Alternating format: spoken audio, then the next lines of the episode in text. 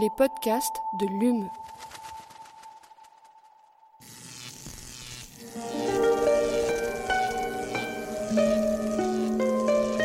Allume la science. C'est une des nombreuses manières d'essayer de comprendre l'homme.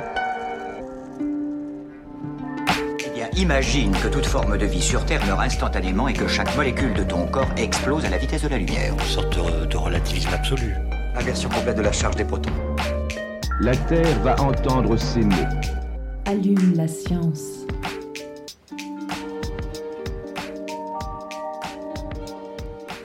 Bonjour et bienvenue à tous et toutes dans Allume la science, l'émission qui vous branche chaque semaine sur l'actualité des laboratoires de l'Université de Montpellier et de ses partenaires.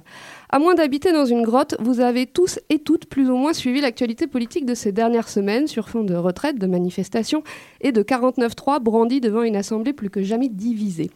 Laissons de côté la réforme, la réforme des retraites aujourd'hui, ce n'est pas au programme. Demandons-nous plutôt comment ce Parlement va-t-il sortir de cette crise après une motion de censure rejetée à seulement 9 voix? Sur quel mode l'Assemblée va-t-elle continuer à fonctionner alors que le mandat d'Emmanuel Macron achève à peine et avec peine, j'ai envie de dire, sa première année? Parce que, disons-le clairement, les semaines et les mois à venir promettent elles aussi leur lot de clivage, à commencer par le nouveau projet de loi sur l'immigration, l'intégration et l'asile présenté en Conseil des ministres le 1er février dernier et qui entre actuellement bientôt, en tout cas à l'Assemblée. Une énième loi sur l'immigration, direz-vous, et vous avez raison. En 30 ans, de la loi Pasqua de 86 à la loi Colomb de 2018, une vingtaine de lois se sont succédées. Tous les gouvernements depuis, sans exception, ont promulgué des, te des textes touchant à l'immigration, à l'asile ou à la nationalité, voire à plusieurs de ces sujets en même temps.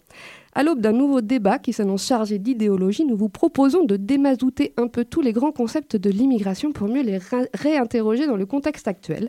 Notre invité est chercheur en sciences politico-CEPEL. Il a publié dernièrement un ouvrage intitulé 10 questions sur l'immigration chez Deboc Supérieur. J'espère que je prononce bien. Éric Savarez, bonjour. Bonjour. J'ai bien prononcé la maison d'édition Tout à fait. Super. Insérée, intégrée, assimilée, naturalisée, elle est tout à la fois sur Divergence FM. À mes côtés pour mener cette interview, la journaliste Aline Perriot. Bonjour.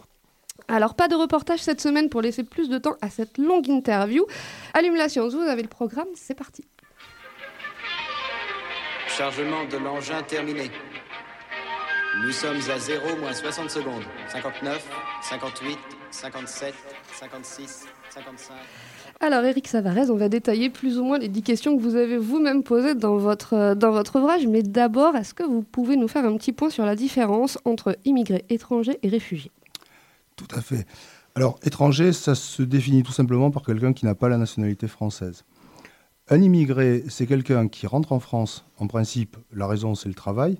Lorsqu'il arrive en France, donc il est né étranger à l'étranger. Lorsqu'il s'installe en France, au bout de quelques années, il peut demander la nationalité française. Ça sera toujours un immigré parce qu'il est né étranger à l'étranger, mais un immigré, ça peut être étranger ou devenir français. Les réfugiés, ce sont ceux qui demandent euh, l'accès sur le sol français parce qu'ils sont persécutés dans le pays où ils vivent. On a vu les Syriens, les Ukrainiens. Et là, ce n'est pas de l'immigration, c'est du droit d'asile. D'où la distinction entre ces trois catégories. Alors, dans l'introduction de, votre livre, vous évoquez des termes comme arrêt de l'immigration, fermeture des frontières. Est-ce qu'on est aujourd'hui euh, un pays aux frontières fermées? Tout à fait. Je pense que j'ai commencé, euh, j'ai commencé par ça parce qu'il me semble qu'il y a une dissonance. C'est-à-dire que pendant les Trente Glorieuses, on fait rentrer massivement de l'immigration pour euh, les besoins liés au marché du travail. Et à partir de 1974, les frontières sont fermées. Et pendant qu'on avait beaucoup d'immigration, c'était la solution. Depuis qu'elles sont fermées, c'est un problème. Cherchez l'erreur. Et pourtant, aujourd'hui, euh, il y a presque 7 millions d'immigrés en France, soit 10% de la population. C'est plus qu'en 1975. Comment on peut l'expliquer ça? Ben, J'ai cité volontairement ces chiffres. Effectivement, euh, ça a augmenté. Pas parce que les frontières sont ouvertes et que rentrent de nouveaux immigrés, mais tout simplement parce qu'il y a la procédure dite du regroupement familial. Donc ça commence toujours par du travail en principe des hommes. Et puis la deuxième séquence, c'est une immigration plus féminine, plus jeune et qui fait que le regroupement familial a évidemment accru le nombre des immigrés. Ajoutez à ça les étudiants, c'est quand même 30 000 par an. Ajoutez à ça quelques renouvellements de titres de séjour, vous avez en gros 150 000 entrées en France au titre de l'immigration, mais tout poste compris. Alors, donc on va rentrer, on va rentrer progressivement dans votre ouvrage. Donc la première question que vous posez, c'est comment la France est-elle devenue un pays d'immigration? Alors vous racontez dans ce chapitre un passage euh, que je connaissais pas et vraiment super intéressant de l'histoire de France. On est au milieu du 19e siècle. C'est la période où pour la première fois l'immigration va être posée comme un problème politique parce que sur le marché du travail, les travailleurs étrangers sont préférés aux travailleurs français. Alors pourquoi? Alors, pour une raison simple, c'est qu'à l'époque, les travailleurs français avaient été astreints à des obligations militaires qui étaient chronophages, c'était trois ans, tandis que les, travailleurs étrangers n'étaient pas astreints à ces obligations militaires. Donc, les employeurs préféraient prendre des gens qui ne quitteraient pas leur poste de travail. Et donc, ça crée une sorte de concurrence déloyale, d'où des, des- des maires, des députés, etc., qui sont saisis, et c'est ce qui va donner la première tentative d'instaurer le droit du sol en 1851, même si cette loi était pas très bien faite n'a pas réglé le problème. Alors cette loi finalement elle passe vraiment en 86, c'est ça le- la loi du droit du sol? Qu'est-ce qu'elle- 1889, la seconde. 1889, pas 86. La seconde, alors celle-là, euh, il y a un historien qui s'appelle Noiriel qui dit 1889, c'est aussi important que 1789. Bon, euh, pourquoi elle est importante celle-là? Parce qu'elle fixe durablement le droit de la nationalité. Les grands principes de ce texte sont encore en vigueur aujourd'hui, avec évidemment des crises. hein. Il y a eu Vichy, il y a eu un certain nombre de choses, mais euh, les grands principes sont restés en place depuis. C'est-à-dire, la première génération n'a pas droit à la nationalité française. On ne peut l'avoir que par la naturalisation. La deuxième devient française, on devient français à 18 ans. À la troisième, c'est à la naissance. L'idée, c'est de dissoudre la question de l'immigration sur deux générations. Et alors en quoi ce, droit du sol justement il fait émerger la, la notion de euh, national citoyen? En quelque sorte, à la fin du 19e siècle, la France devient à la fois une société d'immigration, c'est-à-dire une société où on va petit à petit acquérir euh, des vagues d'immigration. Il y a eu des Belges, des Italiens, des Portugais, etc., etc., des, Kabyles fin 19e. Mais en même temps, la construction de l'État-nation est achevée. C'est-à-dire qu'il y a un État qui euh, euh, développe un projet national. Un État-nation, ce n'est pas fait pour incorporer. Mais il y a aussi une société d'immigration. Et là, évidemment, euh, cet État-nation s'est construit avec cette idée qu'il fallait des cartes de séjour, des titres de résident, un contrôle des étrangers, ce qui n'existait pas avant. Au milieu du XIXe siècle, personne ne fait de statistiques sur les étrangers. On a commencé à en faire un problème, en quelque sorte, le jour où on les a comptés. De même, on n'a pas toujours mesuré le chômage, on n'a pas toujours mesuré l'inflation, on n'a pas toujours compté le nombre d'immigrés ou d'étrangers. Alors ça nous fait une transition justement vers votre, votre deuxième question. Euh, alors comment le, comprendre, le choix du droit du sol? Vous, vous faites la comparaison, donc la France a choisi le droit du sol comme les États-Unis, à la différence de l'Allemagne qui, elle, choisit le droit du sang. Donc pour expliquer ce- ce- cette différence, vous dites en gros, quand on est euh, une société d'immigration, euh, comme celle qui s'est construite au 19e siècle, on crée un droit du sol pour pouvoir... intégrer ces immigrés. Quand on est un pays d'émigra- d'émigration, comme l'Allemagne, on crée un droit du sang pour pouvoir euh, rapatrier ses ressortissants, entre guillemets, euh, en tout cas les réintégrer. Alors, euh, vous, vous évoquez justement un premier coup de couteau dans ce droit du sol en France avec la loi Pasqua de 93. Est-ce que vous pouvez nous en parler? Alors, la loi Pasqua de 93, elle remettait pas en cause formellement le principe du droit du sol, puisqu'on pouvait toujours devenir français à la seconde génération. En revanche, ça n'était plus complètement automatique, puisque pour avoir la nationalité à 18 ans pour les enfants d'immigrés, il fallait faire une déclaration de volonté.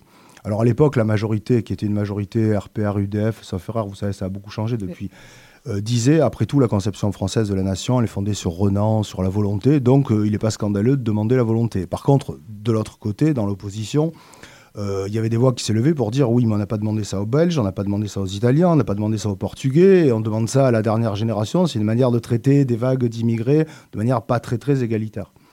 En outre, L'immigration maghrébine notamment. bah, euh, il y a effectivement la question de l'immigration maghrébine, mais vous savez, ça ne représente pas l'ensemble des immigrés. Et donc, euh, voilà, ça, ça instaure l'idée que pour devenir citoyen français, ils doivent faire une demande, faire une démarche à 18 Oui. ans pour... euh, Tout à fait, une déclaration de volonté. En plus, euh, on, on a pu évaluer après comment ce texte avait produit des effets. Si l'information circule mal, il y a des gens qui ne savaient pas qu'il fallait faire la déclaration de volonté, donc ils l'ont pas demandé. Après, il faut en passer par la naturalisation. Eh Mais oui, ça, c'est une procédure contraignante. Donc on se retrouve avec des gens qui sont nés sur le sol français et qui finalement n'ont pas la nationalité française. Ah, ça ne s'est pas toujours très très bien passé selon comment euh, l'information circulait, notamment euh, alors à l'échelle des quartiers, des maisons de quartier, des municipalités, enfin de- de- de- de- des différentes institutions.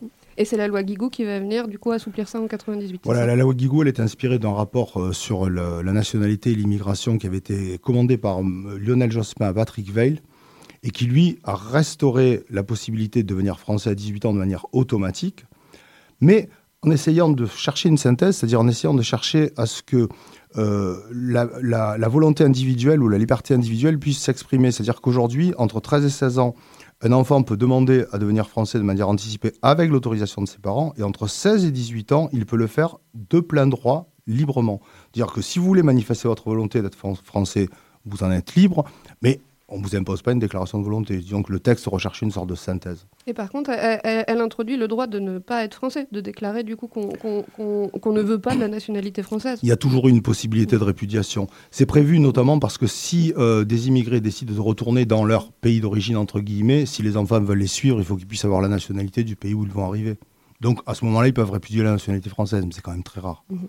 Alors, toute cette histoire-là, elle éclaire justement, elle éclaire évidemment le présent. Euh, vous dites qu'on assiste aujourd'hui à une réactivation de cette remise en cause du droit du sol. Alors, comment et pourquoi? Bah écoutez, l'année dernière, vous avez écouté la campagne électorale comme moi, euh, j'ai entendu l'immigration c'est problème, l'immigration ceci, l'immigration cela. Mais quand vous faites rentrer en France à peu près 25 à 30 000 immigrés au titre du travail par an, on est quand même dans une situation où depuis un demi-siècle, les frontières sont fermées.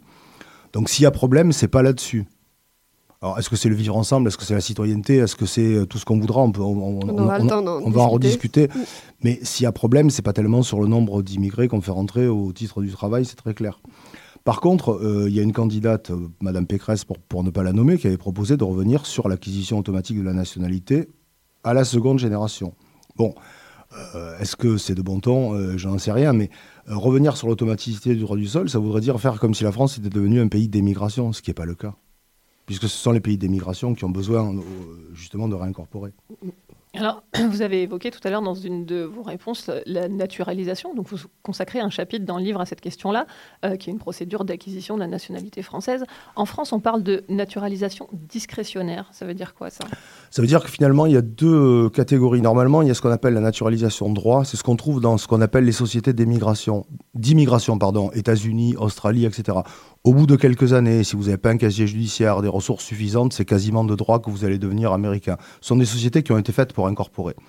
La naturalisation discrétionnaire, en principe, ça correspond plus à ce qu'on appelle l'État-nation, à savoir l'État considère qu'il euh, est libre de l'attribuer ou pas, que l'individu et les critères satisfassent aux critères euh, qui sont posés ou pas. C'est considéré comme une sorte de faveur, si vous voulez. Alors, euh, justement, les critères, vous parlez aussi d'une procédure administrative qui peut s'avérer décourageante pour les postulants. En pratique, euh, comment on peut l'obtenir, cette, cette naturalisation Bah, il faut déposer un dossier. Ensuite, euh, évidemment, il y a une enquête de police qui est faite, il y a des tas de pièces qui sont demandées, d'état civil, etc. Il faut avoir des ressources suffisantes. Il faut aussi affronter ce qu'on appelle les guichets de l'immigration, c'est-à-dire qu'il faut aller en préfecture une fois, deux fois, trois fois. Si, le- si les pièces du dossier ne sont pas dans l'ordre, il peut être rejeté. Il y a tout un tas de maisons de quartier ou d'associations qui aident les postulants à construire le dossier de telle façon qu'il soit acceptable. Tout ça, ça prend du temps. S'il y a des pièces qui sont en langue étrangère, il faut les faire traduire, c'est 50 euros la page. Euh, S'il faut faire des tests de langue, c'est pareil, etc. etc. Donc, bon, euh, c'est une procédure assez contraignante qui font que certains abandonnent. Et certains abandonnent, justement, vous, vous donnez une estimation de, de- le nombre de, de la proportion de procédures qui aboutissent par rapport à celles qui pourraient aboutir. Combien il y en a qui, qui Bah, justement, la Si vous regardez le chiffre, il faut lire ça comme les, les chiffres de réussite au bac, si vous voulez mon avis. C'est-à-dire que si vous regardez les chiffres, c'est deux tiers euh, des postulants qui obtiennent la naturalisation. Donc, ça serait plutôt une naturalisation ouverte. Le seul problème, c'est que comme il y en a au milieu qui abandonnent, ceux-là, ils ne sont pas dans les statistiques. Et c'est un peu comme le bac, en fait. C'est 90% de réussite, mais euh, quid de ceux qui sont sortis en seconde ou en première? Ceux-là, ils disparaissent des statistiques. Oh, ça ne veut pas dire qu'ils sont majoritaires, mais ça existe aussi. Alors, le, quatrième chapitre, on, passe un peu au pas de course. Le quatrième chapitre, euh, vous le consacrez à l'incorporation de la nation. Alors, vous reprenez les notions d'insertion, d'intégration, d'assimilation et vous montrez comment ils se sont chargés d'idéologies différentes en fonction du contexte. Vous revenez notamment sur l'association, donc immigration maghrébin musulman. On invite vraiment les auditeurs à aller, lire ce, livre. Il, est, passionnant, on ne peut pas tout détailler. Euh, Peut-être juste, est-ce qu'on peut revenir un tout petit peu euh, sur, sur le, je vois qu'on a un peu de temps, sur la notion d'assimilation, parce que euh, c'est vrai que euh, c'est euh, un, un terme qui aujourd'hui est connoté donc euh, très négativement. C'est quoi l'histoire un peu de ce, ce terme d'assimilation dans, dans la politique française? Ben, L'assimilation, c'est connoté négativement parce qu'il y a une sorte de, de relent colonial. Vous savez que quand on parlait des politiques coloniales, on disait toujours il y a le, le gouvernement indirect, indirect rule britannique, où, on, est censé préserver la diversité culturelle des indigènes, et puis la politique française qui, aurait été définie comme assimilationniste, c'est-à-dire il faut en faire des gens qui euh, se dissolvent dans euh, la société française. Qui dit assimilation dit en principe dissolution des différences. Or, dans la réalité des politiques coloniales, c'est pas aussi simple que ça. Loin s'en faut. Dire, euh, tous les indigènes n'étaient pas scolarisés, etc., etc. Mais enfin, Ce terme-là, euh, à partir du début des années 80, il a commencé à avoir un- un- une sorte de relan négatif. C'est le côté un peu, ça fait un peu autoritaire, ouais. deviens comme moi, abandonne tout de ce que tu es, etc. Donc, et puis euh, le, tout, le- tout, tout le, le poids de l'histoire coloniale, je dirais. Donc, il a été remplacé par la notion d'intégration, qui, elle, évidemment, euh, au départ, c'est une notion sociologique. Mais aujourd'hui, elle est tellement connotée dans des débats, notamment pour une raison très simple, c'est qu'elle est toujours associée à la notion d'immigration. Or, l'intégration, ça veut dire quoi? Ça veut dire une notion qui a été fabriquée par un sociologue qui s'appelle Durkheim pour penser le passage de la communauté à la société ou des sociétés anciennes aux sociétés modernes. Ça concerne tout le monde, pas simplement l'immigration. Si vous le limitez à ça, vous le videz en quelque sorte de son sens, ou en tout cas, euh, vous en faites quelque chose d'un peu galvaudé. Et oui, vous, vous, vous parlez notamment, donc, euh, en, en revenant euh, sur, euh, sur, sur, sur Durkheim, euh, vous dites comment finalement ce terme d'intégration avant pouvait être attribué notamment aux paysans ou à des populations pauvres, justement pour, pour, pour simplement comment on crée cette cohésion, cette cohésion sociale. en Bien fait. sûr, la République est allée vers les paysans, parce que les paysans, ils étaient bonapartistes ou anarchistes, que la République aurait, aurait pu être balayée dans les urnes très facilement. Il a fallu les amener à, de même qu'il a fallu intégrer des tas et des tas d'individus. ça, ça- peut être les paysans, quand on parle euh, de chômeurs qui sont, euh, qui sont dans des situations euh, dites où le sens de la vie collective se dissout, ben, on parle de problèmes d'intégration sociale. Ça se joue pas que sur la question de l'immigration. Ça en fait partie, mais pas, c'est pas la seule population concernée. Alors justement, donc vous, vous, arrivez donc sur la, question de la politique d'immigration. Comment on choisit une politique d'immigration Selon vous, il y a deux choix, deux postulats dans une politique d'intégration, soit la sélection individuelle, soit la sélection collective. Alors est-ce que vous pouvez nous éclairer sur ces deux stratégies? La sélection collective, c'est celle qui a été prônée notamment par des auteurs racistes, par exemple le docteur Martial euh, ou par exemple euh, Georges Mocco, etc., qui considéraient qu'il y avait des populations assimilables, donc qui pouvaient faire l'objet d'une immigration, d'autres qui étaient inassimilables dans la société française, donc qu'il ne fallait pas accepter. La sélection individuelle consiste à dire on a besoin d'un maçon, on va prendre un maçon, mais pas regarder ses origines, euh, ethniques, sa confession religieuse, etc. Ça se joue sur le besoin, par exemple sur le marché du travail. Aujourd'hui, on est dans quel type euh, Bah, la tradition républicaine, c'est la sélection individuelle, bien sûr. Maintenant, euh, vu que les frontières sont fermées, vous savez, la question aujourd'hui, la, la politique de l'immigration, bah, parce que dans le, dans le chapitre en question, j'avais parlé de ça, ça s'analyse à la fois par la gestion de la frontière, est-ce qu'elle est ouverte ou est-ce qu'elle est fermée, et par la naturalisation. Et si vous, euh, c'est-à-dire restreinte ou euh, plutôt ouverte. Et si vous, avez ces deux variables avec deux modalités, vous avez en, quelque sorte les quatre grandes politiques de l'immigration euh, qu'on a pu élaborer euh, depuis un siècle, plus un, siècle et demi. Et justement, donc, ça, c'est parfait, vous faites la transition, vous montrez que quand on a fermé les frontières, donc dans les débuts des années 90, euh, donc on ferme les frontières en disant on va accroître la, natura- la naturalisation justement pour améliorer les conditions de vie des gens qui sont là, etc. Finalement, ça s'est pas tout à fait traduit comme ça parce que la fermeture des frontières a instauré un contrôle des- des immigrés finalement. Disons que euh, la fermeture des frontières, c'est aussi, vous avez parlé d'une vingtaine de lois depuis 30 ans, c'est aussi des conditions de plus en plus restrictives. Alors, il y a eu des avancées, par exemple, le titre séjour unique de 10 ans en 83, ça fait rare de ma part, c'était Mitterrand qui l'avait promis à Chadli. Mais euh, euh, effectivement, il y avait l'idée d'améliorer la situation matérielle des immigrés, mais en situation de crise, des arbitrages budgé- budgétaires, bon, c'est difficile. Et puis, il y avait l'idée que si les frontières étaient fermées, on allait faciliter la naturalisation pour leur permettre de vivre en France dans des conditions décentes. Bon. Ça a donné parfois. euh, ça- alors, ça donne une naturalisation relativement ouverte, on est à deux tiers, mais avec le biais que j'ai que, que j'ai indiqué tout à l'heure. Donc, euh, la situation est, je dirais, pas, pas optimum. Alors, vous avez également dans votre ouvrage tout un, un chapitre où vous évoquez l'influence de l'Europe sur les politiques de l'immigration. Donc, au sein de l'espace Schengen, les frontières, elles peuvent être franchies librement. Est-ce qu'il y a des différences fondamentales en termes de politique d'immigration entre les pays européens? Il y a des différences. Alors, euh, si vous voulez, euh, sur le plan en général, euh, la politique européenne consiste à dire on ferme les frontières extérieures de l'Europe. Donc, c'est tout simple. Si à partir du moment où il y a un espace Schengen, s'il y en a un qui laisse rentrer, ensuite ils circulent où ils veulent. Donc, l'idée, c'est que tout le monde ait une politique frontière fermée. Euh, Là, il y a une influence forte de l'Europe sur les politiques de l'immigration. Par contre, chacun peut choisir euh, de la manière dont il veut accueillir euh, des immigrés quand il en rentre. Est-ce qu'on va leur imposer des cours de langue? Est-ce que la naturalisation va être plus ou moins souple? Est-ce qu'elle va être droit, discrétionnaire, etc. Ça, ça relève de l'État qui ne disparaît pas.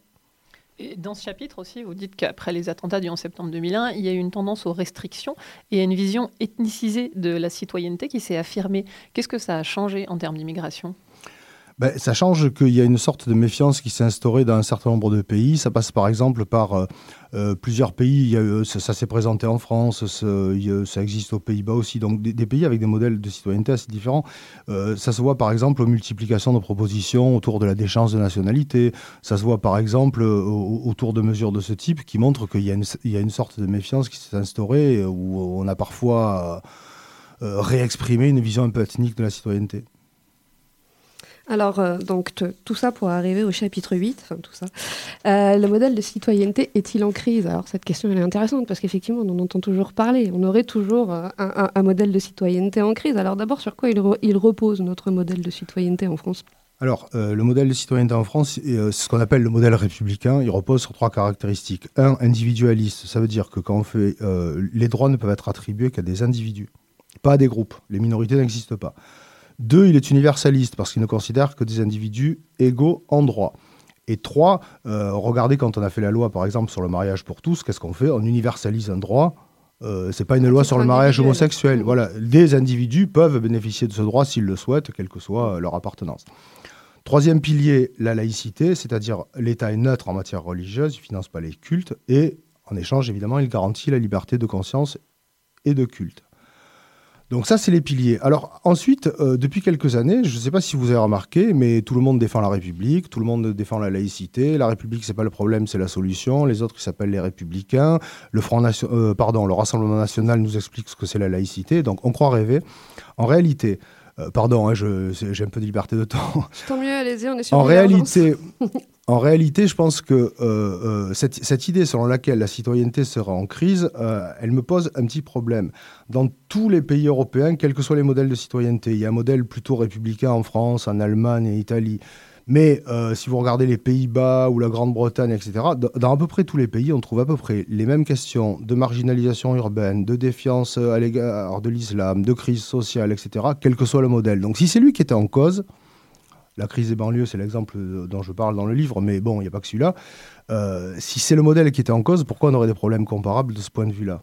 Vous- on, le développe un tout petit peu, justement, ce- ce- cet exemple de la crise des banlieues de 2005 que vous développez. Au finalement, on en a très peu entendu parler comme d'une crise sociale. On en a entendu parler comme d'une crise d'intégration. Ouais, on en a parlé comme d'une crise de, l'intégration, on en a fait une lecture identitaire, on nous a expliqué que c'était la faute de la polygamie, on nous a expliqué, je je vois pas très bien le lien entre la polygamie et brûler des voitures, mais bon, euh, enfin, trouvez-moi un lien logique entre les deux. Mais en réalité, ça a quand même été étudié après de près par des sociologues qui ont montré que, euh, je dirais, il y avait euh, quand même une grosse différence par rapport à ce qu'on avait dans les années euh, mai 68, etc. C'est pas du tout euh, un problème par rapport à la société de consommation, c'est pas du tout un problème par rapport à l'économie de marché. C'est des gens qui veulent euh, euh, accéder à cette société, consommer. C'est pas il n'y un a pas de remise en cause de l'ordre, en fait. Il y a une volonté d'accéder. à- Bien sûr, bien sûr. C'est pas pour rien si la marque au crocodile se vend bien dans les cités. C'est un bon, un, un bon signal d'intégration à l'économie de marché, si je puis dire. Ou d'adhésion, en tout cas. D'intégration, le terme est mal choisi, pardon. Alors, justement, pour autant, euh, la France doit aussi se poser la question de sa diversité culturelle. Et vous parlez, vous, notamment dans, dans votre ouvrage, des politiques de reconnaissance. Est-ce que vous pouvez nous expliquer ce que c'est qu'une politique de reconnaissance et, et en quoi c'est important de la mener? Alors, en principe, les politiques de reconnaissance, c'est ce qui existe dans les, dans les sociétés multiculturelles, où on peut justement légiférer sur des groupes, ou en tout cas avoir des mesures un peu plus particularistes. Donc, aux États-Unis, par exemple, vous aurez l'État fédéral américain qui va vous dire, euh, c'est ce qu'on appelle les identités à tiroir. Vous savez, l'État américain reconnaît l'apport des Italo-américains et en échange, eux, ils se rangent sous la bannière étoilée, se définissent comme des vrais Américains. Normalement, dans un modèle universaliste, ça n'existe pas. Mais euh, il y a quand même des, possibilités. Je vais prendre un exemple. le, euh, L'information selon laquelle il pourrait y avoir un jour un musée de l'histoire de la France et de l'Algérie à Montpellier, ça ne va pas contre l'universalisme parce que ça concerne l'ensemble de la nation. Ça ne va pas contre la laïcité, ça ne concerne pas la religion. Ça ne va pas contre l'individualisme parce que l'ensemble des individus peuvent être concernés par l'histoire de, France. Et après tout, ça voudrait dire euh, est-ce que ce pays est capable de porter un regard lucide sur l'histoire coloniale? J'ai dit lucide, j'ai pas dit anticolonialiste ou pro, ceci, c'est pas du tout ça. Un récit historique vrai, mais qui permettrait, euh, je pense, euh, d'aider un peu à faire société.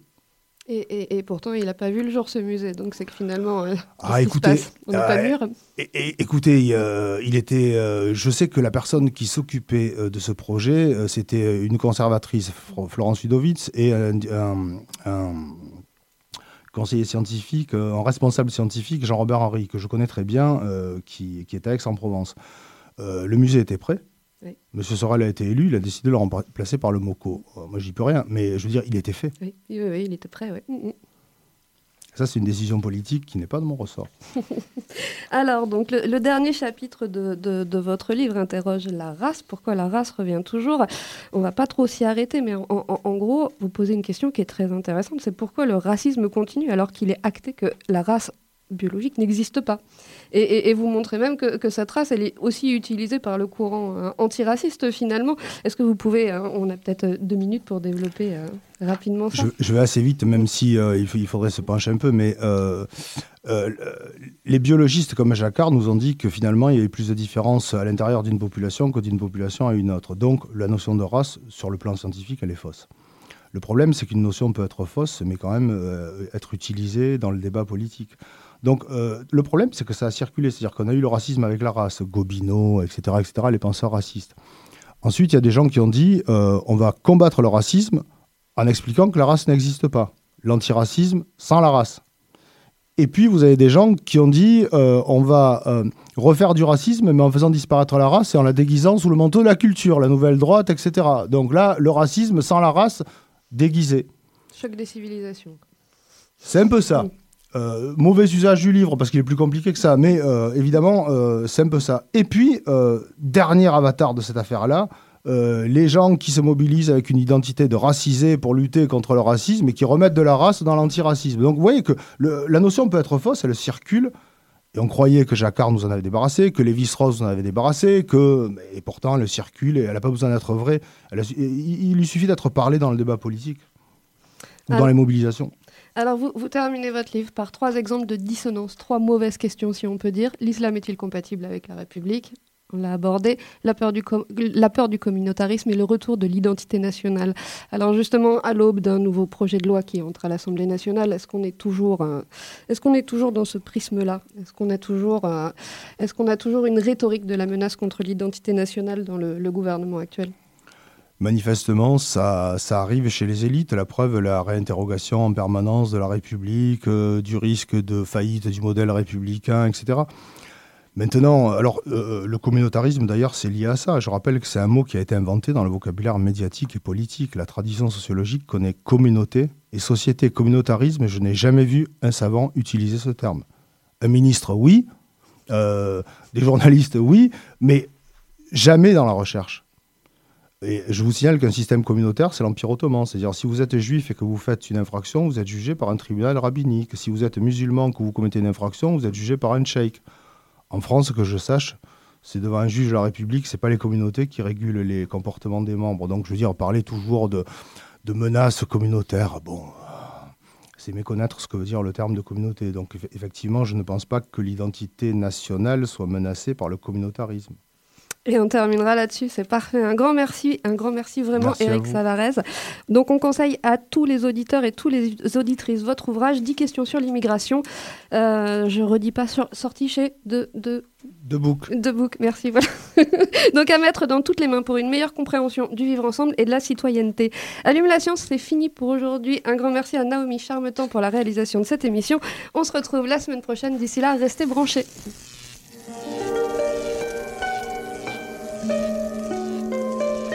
Allume la science. C'est une des nombreuses manières d'essayer de comprendre l'homme. Eh bien, imagine que toute forme de vie sur Terre meurt instantanément et que chaque molécule de ton corps explose à la vitesse de la lumière. Une sorte de, de relativisme absolu. Inversion complète de la charge des protons. La Terre va entendre ces mots. Allume la science.